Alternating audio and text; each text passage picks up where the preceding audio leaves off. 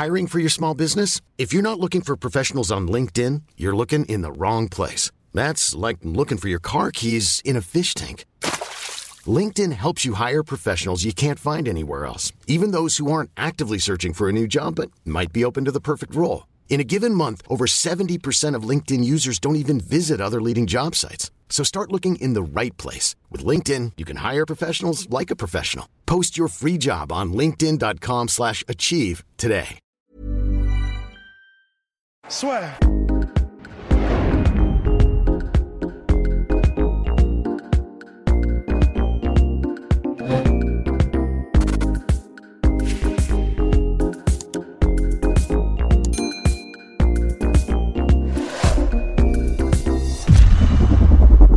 Bah, bonjour Cédric Doumbé, bienvenue dans le podcast La Sueur. On va passer par la complète de La Sueur et c'est une interview qui va reprendre un petit peu ton parcours jusqu'à maintenant.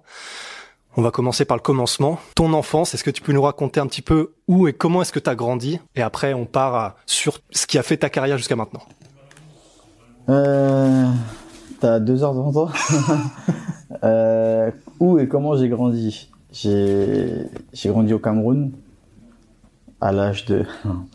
J'ai grandi. Je suis né au Cameroun déjà. Je suis né au Cameroun. hein, Je suis, né au Cameroun à, à Douala, qui est la capitale économique, et pas la capitale qui est Yaoundé. Et donc euh, j'ai grandi là-bas jusqu'à mes 9 ans. Euh, j'ai grandi avec euh, ma mère, ma grand-mère, euh, mes oncles, euh, mes tantes, euh, tous dans une très très grande maison. Et, euh, et ma mère est allée en France euh, un an avant nous, donc quand j'avais 8 ans. Et puis à 9 ans, on l'a rejoint, ma sœur et moi. Puis un an après, ma grand-mère nous a rejoints. Donc nous voilà euh, à 4, à l'âge de 10 ans, voilà à 4 dans un, dans un petit studio euh, insalubre euh, du 18e arrondissement parisien. Et donc ma mère euh, luttait, comme elle le fait si bien, pour, pour subvenir à nos besoins, à, ma grand-mère, ma sœur et à moi.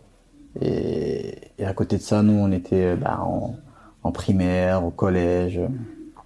On travaillait, on travaillait à l'école, ma sœur qui, qui travaillait plutôt bien, et moi qui, qui faisais le clown à l'école. Euh, Je cite mes professeurs de l'époque. Et euh, ma grand-mère qui était toujours présente, parce que ma mère euh, qui, qui se levait à... Enfin, qui partait de la maison... de la maison qui partait de l'appart à 6 heures et qui, qui revenait très tard, vers 22h, 23h. On n'avait pas trop de temps à passer avec elle en semaine et en week-end parce qu'elle était assistante maternelle. Et donc la, grosse partie de mon enfance, euh, mon éducation en partie a été faite euh, par ma grand-mère. C'est pour ça qu'on peut voir sur le réseau que je suis très proche d'elle, euh, contrairement à, plusieurs personnes qui sont pas forcément proches de leurs grands-parents. Et moi, c'est tout, c'est tout l'inverse. J'ai une très très forte, c'est ma deuxième maman, très très forte relation avec ma grand-mère qui m'a tout appris. Et donc voilà comment j'ai grandi. Ensuite, mes résultats n'étaient pas très très bons. hein. Les profs, euh, je cite les profs, Cédric a beaucoup de capacités, mais il passe son temps à faire rire euh, ses camarades. Donc là, ma mère a pris peur et on a quitté cet appartement, euh, ce, studio insalubre, euh, pour aller à, Angoulême. Ma mère qui est restée à Paris et qui, nous envoyait ma sœur, ma grand-mère et moi à Angoulême. On vivait chez, chez une tante à Angoulême qui était censée être sévère envers moi. Et donc euh, avant ça, bien sûr, on a déménagé deux trois fois euh, dans le 18e arrondissement de Paris. hein. On était dans un premier temps à Max d'Armois, ensuite euh, à Porte de la Chapelle, ensuite dans un autre appartement encore à Porte de la Chapelle. Donc les conditions de vie s'amélioraient quand même au fur et à mesure. Mais ça restait quand même très difficile pour ma mère. Nous, on était très très petits, hein, très jeunes, les années primaire, collège. On, avait tout ce qu'on voulait. On manquait de rien. On mangeait à notre faim, on avait des baskets, donc on se rendait pas trop compte. Mais maintenant, avec la maturité, je me rends compte que ma mère a beaucoup galéré pour euh, pour qu'on soit qui nous sommes aujourd'hui. Donc euh, voilà. Et donc ensuite euh, Angoulême. Et donc Angoulême, on termine le collège. et, puis je redouble mon année de troisième pour les mêmes raisons. Cédric a des capacités, mais il passe son temps à faire rire ses camarades. Et c'est vraiment ce que je faisais. Je faisais rire mes camarades. Et je me souviens, je faisais des sketchs en pleine, en pleine, en plein cours. Pas vraiment des sketchs, mais plus des imitations à cette époque-là, étant donné que j'avais pas encore l'imagination pour écrire des textes. Mais je faisais plus des imitations. J'imitais des profs, j'imitais des élèves, j'imitais des surveillants. Et je passais mes, journées à faire ça, à imiter même des, des sketchs à l'époque de Jean Dujardin, Brice de Nice. Je les, refaisais à, l'école. Donc j'avais déjà cette prédisposition à être euh, humoriste. Et puis j'ai redoublé ma troisième. Là, ma mère, euh, bah, était en colère. Du coup, elle m'a envoyé chez une autre tante, encore plus sévère, à Avignon cette fois-ci. Là où j'ai fait une année très difficile parce que je m'entendais pas du tout avec cette tante. Et euh, étant difficile cette année, en fait, bah, je l'ai, euh, je l'ai réussi au la main. J'ai eu mon brevet avec mention. euh, j'étais un très très bon élève à l'école qui faisait rire ses camarades en étant bon à l'école. Et ensuite, ma mère m'a m'a fait revenir à Angoulême, là où j'ai commencé le full contact complètement par hasard. Et ma mère était totalement contre, bien sûr, parce qu'elle voulait pas que son fils fasse de, la boxe. Elle voulait pas que son fils euh, ait le cassé, qu'il soit défiguré, etc. Et elle n'avait pas encore cette connaissance du sport de combat moderne. Et du coup, j'ai, étant un élève, un enfant euh, modèle qui écoute euh, sa maman, j'ai continué. j'ai continué en cachette à, boxer. Et, euh, et par la force des choses, hein, le destin a fait que elle s'y est fait. Et, euh, et je lui ai imposé en fait euh, ce que je voulais faire. Et, avec le temps, en voyant que je n'avais pas de blessure, et en voyant que je gagnais mes combats, elle elle l'a accepté. Et ensuite, euh, le plus beau jour de ma, l'un des plus beaux jours de ma vie, c'est quand elle est venue pour ma première ceinture du Glory, la consécration, Cédric Doumbé contre Nicky Hosken. Là, elle était présente et elle criait plus que tout le monde. Et je me souviens, la, toute la salle était contre moi. Et je qu'il y avait 20 000 personnes qui étaient contre moi. Et avec elle qui criait mon nom. Et au final, son fils a gagné champion du monde. Premier français champion du Glory et le seul. Donc voilà. T'as commencé à quel âge le full contact, tu me disais? J'ai commencé le full contact à l'âge de 16 ans. À 16 ans. Et qu'est-ce qui a fait que euh, t'as été, euh, t'es tombé autant amoureux de ce sport-là, qui a fait que, ben, malgré l'avis de ta maman qui voulait pas, tu voulais absolument continuer et tu savais que, ben, c'est là-dedans que tu t'exprimais le, le, le mieux entre guillemets? Bah déjà là-bas, je suis très têtu, c'est-à-dire que quand je veux quelque chose, euh, je fais tout pour pour l'avoir. Et quand j'ai décidé de faire quelque chose, euh, bah je vais je vais la faire cette chose. Donc euh, je suis très têtu. Euh, euh, Dieu merci, parce que c'est quand même une, qualité aussi d'être têtu, c'est-à-dire t'es persévérant, tu vois. Être têtu, c'est un peu être persévérant, être travailleur, c'est ça aussi être têtu. Et donc quand j'ai poussé pour la première fois les portes de cette salle de full contact à la Couronne, à Angoulême, mon entraîneur qui s'appelait Serge Gallardo, j'ai, j'ai tout, ça m'a tout de suite plu en fait. J'ai découvert un autre sport. Avant, j'étais dans le foot, ça me plaisait pas tant que ça, et en plus, j'étais pas très très bon. Il y a toujours cet orgueil où j'ai envie d'être le meilleur, où j'avais envie d'être le meilleur, j'ai toujours envie d'être le meilleur, où j'avais envie que qu'on, j'avais envie de reconnaissance, qu'on dise ah c'est bien Cédric, ah t'es fort Cédric. Et, à, la boxe, au full contact, euh, j'avais ça parce que je me débrouillais bien, j'apprenais vite. Quand je sortais, je reproduisais les, mouvements euh, dans le vide et ça me plaisait. Et le fait que ma mère, me dise non sans même me connaître, ça m'a frustré. Du coup, euh, j'étais pas d'accord et, j'ai persévéré parce que ça me plaisait. Ça me plaisait, je faisais de mal à personne, personne me faisait de mal. Donc je me suis dit, voilà, en plus c'est du sport. J'y allais en cachette. En fait, c'était l'appel, en fait. C'était l'appel de ça, de la boxe, du sport. Je sentais que j'avais, que j'apprenais très très vite. Je sentais que j'étais talentueux dans ce, dans cette, dans ce domaine. Du coup, j'ai, persévéré. Et ça a été comment d'ailleurs ta progression? Est-ce que t'as toujours connu la victoire? Ou en tout cas t'as toujours vu que t'avais des facilités, t'as toujours eu cette espèce de, de de grain en plus qui faisait que bah tu surclassais toujours tes, tes adversaires? Ou alors est-ce que tu faisais partie euh, des mecs un peu besogneux au début qui travaillent travaillent travaillent pour rattraper un peu et après comme ils ont un peu cette euh, discipline ils, arrivent à, émerger un peu. T'étais plutôt quel profil? Alors, déjà là-bas, je suis très croyant, euh, de plus en plus au fil des, mois, des années. Et à cette époque-là, je, je me considérais pas comme talentueux, je me considérais juste comme quelqu'un qui aime le sport et qui juste apprend vite, voilà, qui assimile vite. Donc euh, quand j'avais 16, 17, 18 ans, je me voilà, hum, je me considérais pas comme quelqu'un de talentueux, voilà. Je savais que j'aimais ce sport et que j'apprenais vite et hum, c'était tout. Ensuite, avec plus de maturité, euh, vers l'âge de 18-19 ans, là, euh, même le côté spirituel a pris le dessus. Je savais que c'était fait pour moi, que j'étais prédestiné à être euh, à être euh, champion. Je savais que c'était c'était pour moi ça, que c'était que c'était écrit. Et donc euh, j'avais la foi parce que j'apprenais hyper vite. Tout le monde me disait que j'avais des capacités que qu'ils n'avaient jamais vues, j'avais des aptitudes qu'ils n'avaient jamais vues auparavant. À mon âge, euh, donc euh, à force de voir ça, à force d'enchaîner les victoires, les KO, euh, sans énormément travailler, parce que vrai qu'à l'époque, j'étais pas un travailleur de fou. Euh, du coup, et puis même en, en, en, me comptant à chaque fois le parcours de, de ma vie, mon histoire, de là où j'ai grandi, de là où je suis né jusqu'à là où j'étais, euh, ça me ça me motivait. Et c'est ça qui m'a fait comprendre qu'en fait non seulement je suis talentueux parce que vu tout ce que j'accomplis c'est pas donné à tout le monde et en plus de ça c'est mon destin d'être champion donc je vais persévérer parce que c'est vraiment c'est fait pour moi. C'est Dieu qui a mis ça sur ma route ou qui m'a mis sur le chemin de la boxe et je vais je vais exploiter ça. Pourquoi est-ce que tu crois qu'il y a que tu as cette espèce de destinée et jusqu'où tu penses que ça va te mener? Moi, je pense qu'on a tous une destinée. Euh, euh, je pense que Dieu, a un, Dieu a un projet pour chacun de nous. Maintenant, euh, la difficulté, c'est de trouver euh, quel est ce projet. Euh, la difficulté, c'est de trouver comment accéder à ce projet. Moi, j'ai eu la chance de... de alors, le mot chance, ça me fait rire, parce que la chance, c'est Dieu, en fait, pour moi. Donc, j'ai eu la chance de, de, de découvrir ce sport-là, par hasard, parce qu'avant, j'étais dans le foot. Donc, pareil, là, j'ai pas trouvé cette, euh, ce chemin. J'avais le mauvais chemin parce que j'étais dans le foot, j'ai persévéré. Je m'y suis donné à fond parce que c'est ça le, la clé en fait de la, de la découverte de son, de son destin. C'est chaque chose qu'on touche, chaque chose qu'on entreprend, il faut, il faut, il faut s'y mettre à 200%. Comme ça, si ça marche, c'est qu'en fait, on avait, on était sur la bonne voie. Et si ça ne marche pas, c'est forcément que c'était pas la bonne voie parce qu'on l'a fait à 200%. Ouais, qu'il n'y ait pas d'excuse à la fin. Quoi. Voilà, c'est ça. Donc moi, le foot, j'étais à fond, mais je voyais que j'étais pas bon.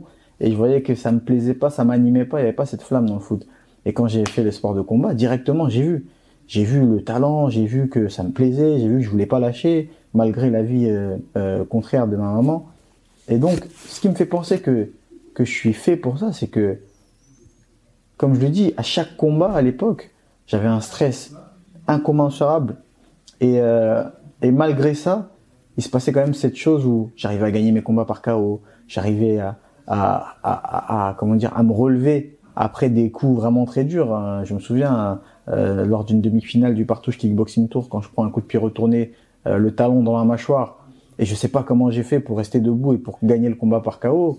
Euh, quand je me souviens en Suisse quand j'ai boxé euh, un Suisse qui m'a qui m'a mis au tapis avec un coup de genou et je me relève et je termine le combat avec euh, avec cette rage il y a des trucs qui me sont arrivés et là je me dis non c'était c'est fait pour moi. Et je sens aussi cette flamme dans mon cœur qui qui m'anime parce que moi si je fais tout ça c'est pas pour moi c'est pas pour qu'on dise Cédric t'es fort t'es beau t'es t'es t'es talentueux. Si je fais ça c'est parce que derrière c'est je pense à ma famille je pense à ma mère.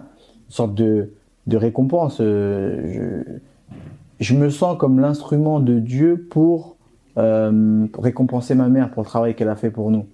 Euh, je sais pas si tu me suis l'instrument de Dieu, donc sans prétention aucune, parce qu'on on est tous à un moment donné les instruments de Dieu, l'instrument de Dieu pour récompenser ma mère. C'est-à-dire que je pense qu'au lieu que Dieu dise bon, euh, t'as bien élevé tes enfants, t'as as charbonné pour eux, tiens, euh, gratte au, loto, c'est bon. Non, je pense qu'au lieu qu'il fasse ça, il dit voilà la récompense, euh, voici euh, cette bénédiction que je donne à ton fils. Et voilà, il va exceller. Alors pourquoi ce sport? Ça, franchement, il y a des questions auxquelles on n'a pas les réponses. Aujourd'hui, euh, je suis dans ça, je suis passionné par le cinéma, par, par l'acting. Peut-être que demain, je vais bifurquer, justement, euh, parce que Dieu l'aura décidé ainsi. Mais aujourd'hui, voilà, ce qui m'anime, c'est le sport, euh, la discipline, le domaine dans lequel j'excelle, c'est le sport. Donc je suis, je, suis cette route-là en, en, me comportant au mieux et pour ma famille, parce que moi, le but, c'est que ma mère soit bien, ma grand-mère soit bien, ma sœur, tout le monde soit, soit bien et ne manque de rien. Alors, il y a une période de ma vie où euh, je visais euh, le, milliard, euh, je visais Floyd Mayweather. Et après, au fur et à mesure, comme je t'ai dit, ma foi qui, qui, qui grandit de, de, jour en jour, d'année en année, je me suis rendu compte qu'en fait, ça servait à rien de vouloir autant de richesse matérielle. Ce qui était le plus important, c'était de déjà la richesse du cœur, c'est-à-dire la sagesse et l'intelligence. Ensuite, la chose la plus importante, c'est c'est d'avoir juste ce qu'il nous faut pour être heureux, pour être bien en fait. De, pas le minimum, mais d'être assez aisé, convenable. Donc c'est pour ça que maintenant j'ai plus pour ambition d'égaler Floyd Mayweather, d'être milliardaire, etc. Juste pour ambition voilà que ma famille soit bien, heureuse Et le reste, euh, si je peux faire du bien aux autres euh, avec mon argent ou avec ma personne, je le ferai. C'est ça qui me motive aujourd'hui. Et euh, maintenant, t'es champion du Glory, t'as littéralement plus grand chose à prouver. En fait, théoriquement, dans le monde du kickboxing, t'as été champion, t'as battu les meilleurs, t'es devenu le meilleur. Euh, tu commences même à effectivement faire des rematchs et à recombattre des gens que t'avais déjà combattus, déjà battus. Et tu continues en même temps à bifurquer un petit peu vers le MMA aussi, de temps en temps. T'as été entraîné au Factory, MMA Factory, à Eke.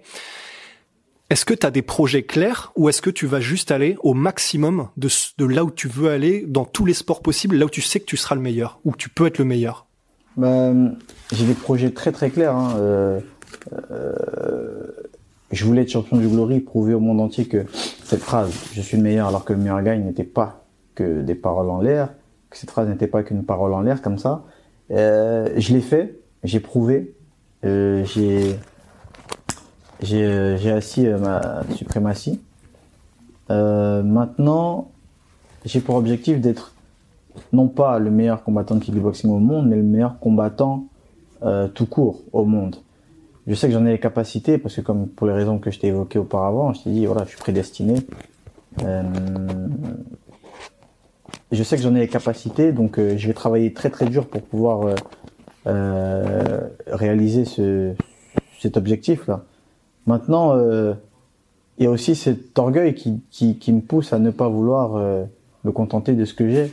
Cet orgueil qui, me pousse aussi à prouver que je suis meilleur qu'un tel, que, que McGregor, que moi aussi j'ai une histoire à raconter. McGregor, a une très belle, histoire. C'est magnifique ce qu'il a accompli euh, quand on voit d'où il vient et où il est aujourd'hui. Mike Tyson, c'est une magnifique histoire quand on voit d'où il vient, Floyd Mayweather, etc. Et moi, je vais montrer que moi aussi, c'est cet orgueil-là aussi qui veut montrer que moi aussi j'ai une histoire magnifique regardez, et je vais vous le prouver. Et, euh, là où c'est magnifique, c'est que je le dis maintenant, et plus tard, quand les gens reverront ces images, ils diront putain, il l'a dit, et il l'a fait. Et donc, euh, et euh, je veux pas juste me contenter de ce que j'ai aujourd'hui. Pour moi, j'ai pas accompli, accompli des trucs de fou. J'ai vraiment envie de prouver. Donc moi, mes objectifs sont très clairs. Oui, je veux être champion de l'UFC. Je veux être le seul combattant au monde à avoir été champion de kickboxing et à avoir changé de discipline et été champion de cette discipline-là. Donc aujourd'hui, il n'y a personne, hein, si je me trompe, mais euh, Israël Adesanya il a failli le faire parce qu'il a eu un title shot au, Glory et il n'a pas réussi. Euh, mais il n'y a personne qui a été champion du monde dans une discipline et hop. Many of us have those stubborn pounds that seem impossible to lose, no matter how good we eat or how hard we work out. My solution is PlushCare.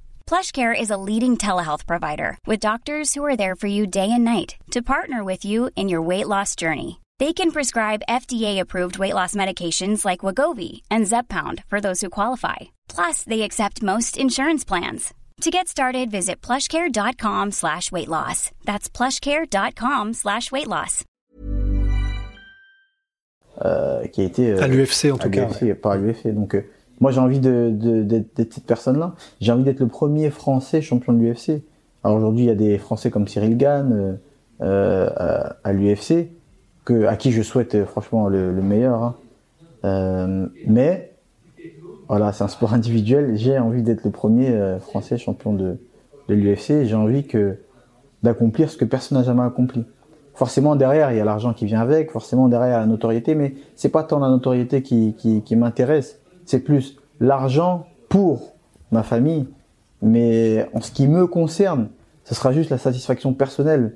Moi, s'il y avait que moi sur cette terre et, personne d'autre, ce serait juste le fait de dire oui, j'ai accompli ça, mais fin. Après le reste, je m'en tape. Moi, l'argent, la notoriété, etc.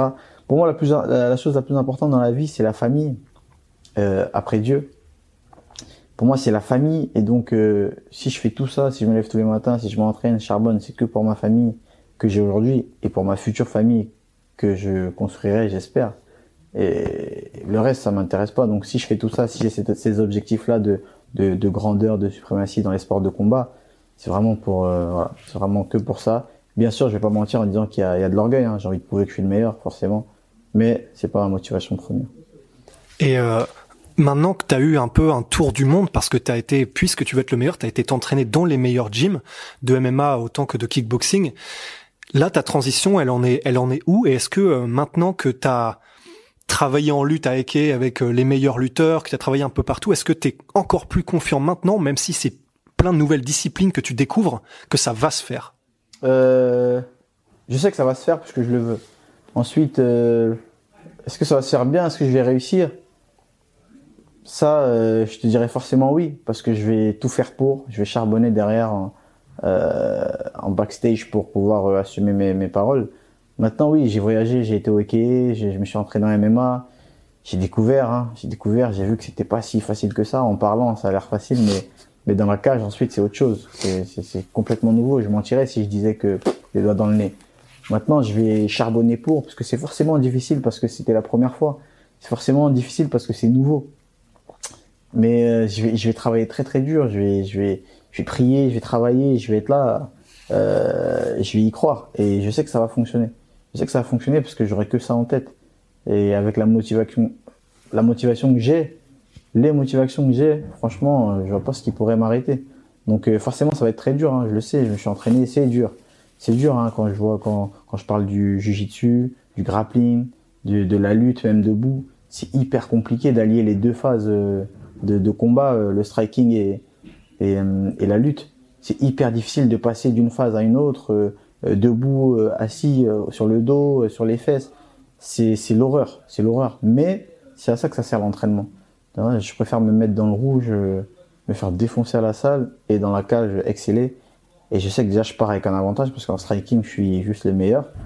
Mais il n'y a pas que ça. Il faut faire très très attention. Il euh, n'y a pas que ça. Et ça je m'en suis rendu compte. Parce que c'est vrai qu'à un moment où je me disais, franchement, je travaillais un peu le sol, euh, un peu la lutte et c'est bon. Et franchement, non, c'est pas, c'est pas un peu. Non, non, il faut vraiment que je me bute. Vraiment que je me bute dans les phases de lutte pour pouvoir être au top dans la cage. Mais, mais je sais que ça va se faire ça va se faire. Là, il me reste encore quelques combats avec le Glory. Euh, je les ai pas, ils sont pas quantifiés parce que c'est pas en termes de, de numéros, c'est en termes de temps. Encore un, moins d'un an. Et je prends ce temps-là aussi pour me préparer en, en, MMA à côté. Et une fois que le contrat sera terminé, là, je serai vraiment en mode préparation intensive pour mon premier combat, qui sera peut-être à l'Arena Fight ou alors euh, dans une autre organisation. Parce que je, mes projets pour l'instant sont d'en faire deux 3 avant l'UFC pour euh, monétiser tout ça, augmenter un peu la hype et ensuite arriver à l'UFC et tout niquer.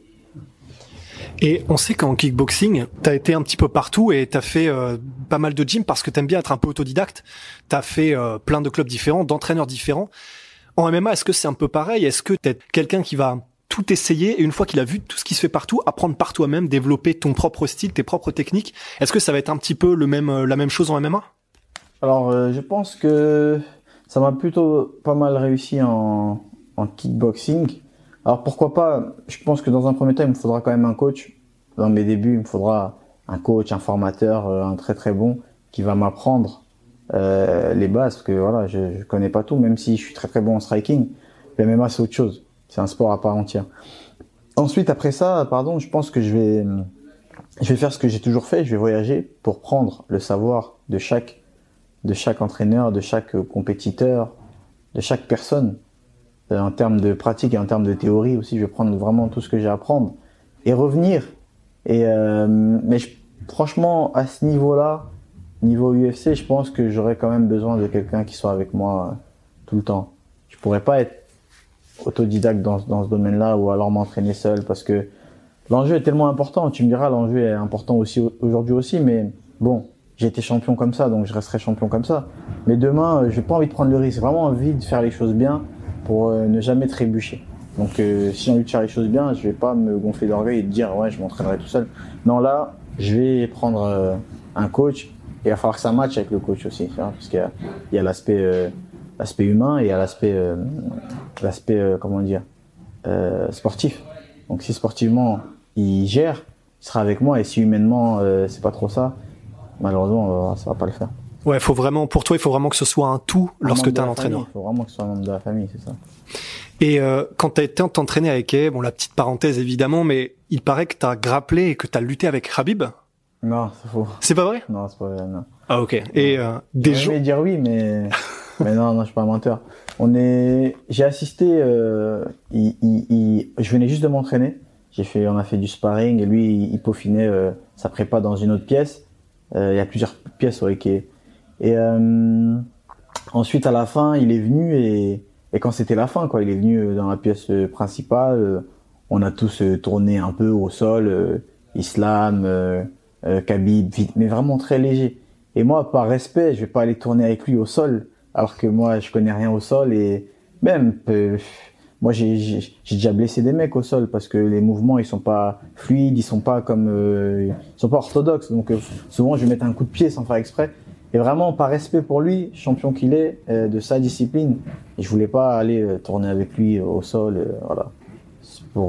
C'est un manque de respect, hein, pour, voilà. Mais donc, on n'a pas tourné ensemble que ce soit en pied-point ou alors au sol. En pied-point parce que c'était très proche de son combat et euh, je comprends, il veut pas se blesser. Et est-ce qu'il y a quelque chose que tu as appris de, de, de Khabib, ou en tout cas en le voyant, en le voyant s'entraîner, en le voyant, euh, est-ce qu'il y a quelque chose que tu as vu chez lui et dont tu t'es inspiré? Déjà, j'ai vu son humilité, et ça, c'est vrai que souvent on le dit comme ça. Il y a certains qui disent non, mais c'est un faux humble, c'est pas vrai. Là, j'ai vraiment vu son humilité, parce qu'on était là entre nous, euh, à l'extérieur, à aller manger. Non, il est vraiment euh, humble. Donc, bien sûr, je m'inspire de ma grand-mère. m'a toujours dit, quand tu es avec quelqu'un, imite son bon comportement, imite ce qui fait de bien, n'imite jamais ce qui fait de mal. Donc là, forcément, je vais imiter avec plaisir quand je vois qu'il est est humble, il se prend pas la tête, il prend des photos, euh, il, il serre la main, il est vraiment très humble, alors que c'est une machine de guerre. Euh, donc moi, j'imite ce comportement, j'essaie d'être humble au maximum, même si le personnage d'Umsed, c'est pas c'est pas de c'est pas ça qu'on voit du personnage d'Umsed, mais si on lit entre les lignes, on voit que voilà, je suis très humble parce que je, je sais que ce que j'ai aujourd'hui peut m'être repris demain. Donc euh, voilà, je suis toujours très reconnaissant de ce que j'ai. Ensuite, euh, quand il a, quand il tournait au sol, je voyais cette aisance qu'il avait. Je voyais vraiment que c'était le mec qui luttait depuis qu'il avait 2-3 ans. C'était un truc de fou quand je le voyais lutter. C'était tellement facile pour lui, etc. Que ça m'a motivé en fait. Ça m'a motivé. Je me suis inspiré de ça parce que je me suis dit, moi aussi, j'ai envie d'être comme ça un jour. J'ai envie d'avoir cette aisance-là avec le, avec la lutte, etc. Comme l'aisance que j'ai avec le striking. Et si j'ai les deux, personne m'arrête. ouais, c'est terminé. ouais, c'est fini, Et justement, ce côté un peu trash talk, ce côté euh, bah, un peu chambreur et tout ça, mhm. qu'est-ce qui fait que tu prends autant de plaisir à le faire Et est-ce qu'il y a derrière, c'est juste parce que ça te fait rire et parce que bah, ça te permet aussi d'être à l'aise, ou est-ce que derrière il y a aussi une petite euh, une petite idée un peu à la Mohamed Ali de bah, si je peux le déstabiliser, je vais le faire quand même Alors, euh, dans un premier temps, c'était vraiment par aisance, c'était vraiment personnel. Euh, C'est-à-dire que je le faisais parce que ça me faisait rire. C'était mon côté comédien, mon côté comique. Je le faisais parce que ça faisait rire les gens, d'abord. Parce que les gens me disaient, oh, t'es trop fou ce que t'as dit, etc. Donc, je le faisais parce que ça faisait rire les gens, parce que j'avais un public derrière pour apprécier ça. Et aussi parce que ça me faisait rire, parce que c'était, c'est la réaction des gens, moi, qui me faisait rire. Quand les gens disaient, oh, mais t'es fou. Et moi, ça me faisait rire, ça me faisait kiffer. Ensuite, j'ai vu que ça déstabilisait les adversaires. Donc du coup, je me suis dit, bah, putain, je vais... Là, ça m'a nourri, ça. Je me suis dit, bah, je vais continuer. Et je, et je continuais, et là, je faisais vraiment, je personnalisais. Je faisais des montages, je coupais des têtes, euh, je faisais des messages personnalisés, euh, end of Nicky, prier pour Myrtle. Donc là, quand j'ai compris que ça déstabilisait l'adversaire, j'ai commencé à vraiment le faire personnellement. Maintenant, c'est c'est pas comment c'est pas donné à tout le monde. Hein, c'est vraiment un c'est vraiment un don parce que on peut pas le faire avec tout le monde. Il y a des, il y a des adversaires avec qui j'avais pas besoin de le faire. Des mecs comme, euh, des mecs comme Jimmy Vienno, des mecs comme Nicky Oscan lors de notre deuxième rencontre. Pas eu besoin de faire des, montages ou de faire du trash talk. C'était vraiment euh, bon enfant. Je le sens en fait quand il y a un bon client pour ça. Et je le sens quand la personne elle est pas du tout dans ça. Et ben on se serre la main, on fait on se fait une accolade, on fait une guerre et après on se refait une accolade. Donc c'est vraiment euh, voilà, c'est vraiment inné. C'est ça c'est mon tempérament à moi. Je pourrais pas aller dans une compétition sans sans mettre un peu de piment euh, et ça me permet de déstresser aussi c'est une sorte de voilà c'est un exutoire ça me permet de déstresser, déstresser faire le con derrière ça me permet de, de m'entraîner très dur pour assumer mes paroles. Et, et, c'est pour ça que j'ai commencé à faire ça. Et maintenant je le fais toujours. Tout dépend de l'adversaire qui est en face de moi. Bah, du coup c'est un parallèle qui est qui est en or. Tu veux justement ensuite, après ta carrière euh, dans les sports de combat, devenir bah, faire du stand-up, t'en fais déjà, mais devenir comédien, continuer le stand-up, ça c'est pareil, c'est quelque chose qui bah du coup tu disais depuis depuis la cour d'école, depuis que t'es tout petit, c'est quelque chose que tu sais que tu garderas à côté et vers lequel t'as qu'une envie, c'est de revenir. Comment est-ce que tu vois ta carrière d'après et est-ce que c'est sûr que ce sera dedans? Euh, J'ai vraiment pas de vision à long terme. C'est ça la magie du destin, c'est que tu peux te projeter, tu peux t'imaginer ceci, cela, et ça sera, ça se passera jamais comme tu l'imagines.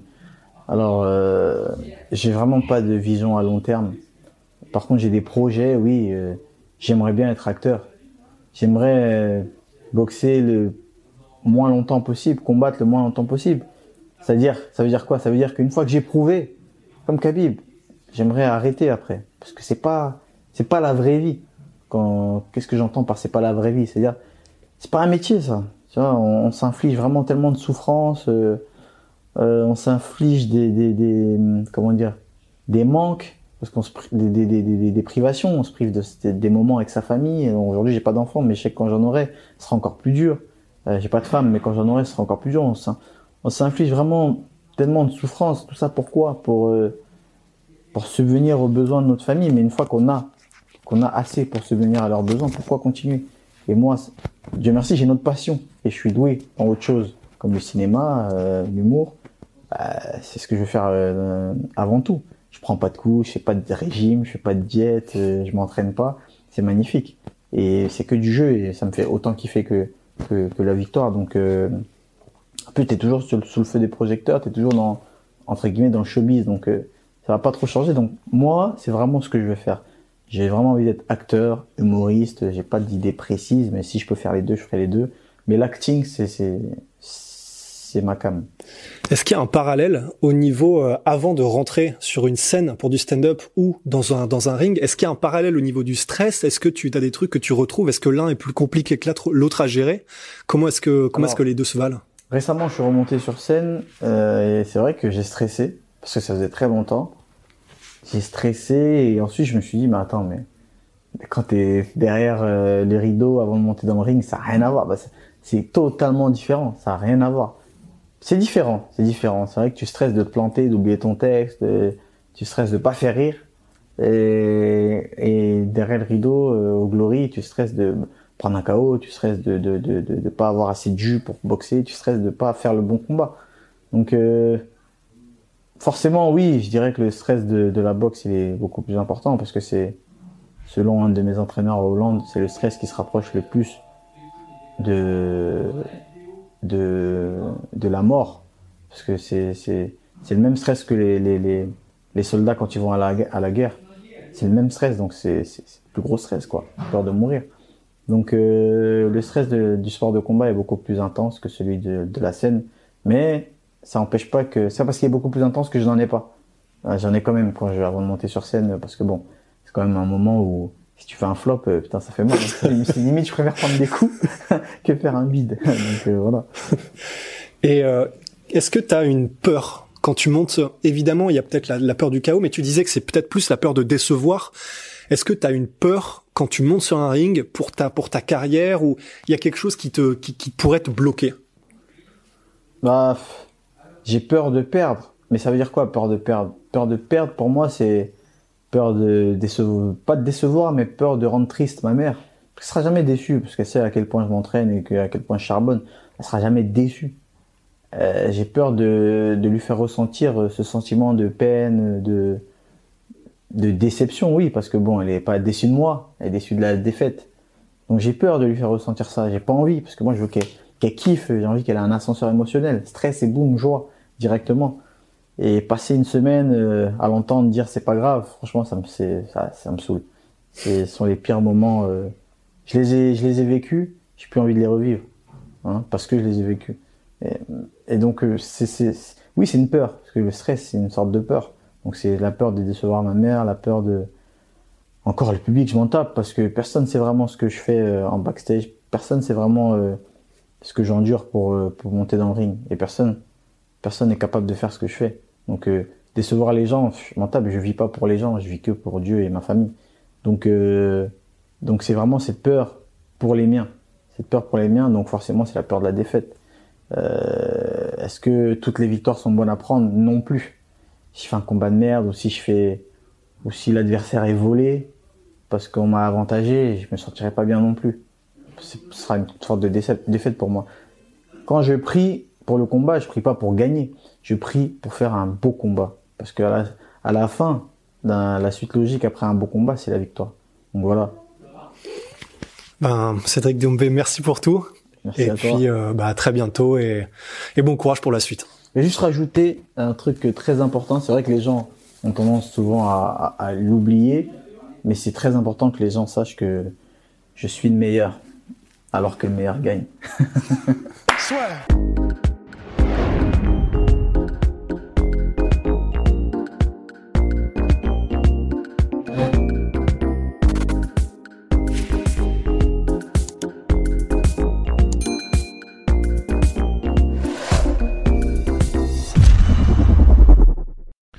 Et voilà, c'est la fin de votre épisode du podcast La Sœur. Si ça vous a plu, n'hésitez pas à nous mettre les 5 étoiles sur Apple Podcast ou sur Spotify. Vous pouvez aussi nous laisser un petit commentaire, ça nous aidera beaucoup.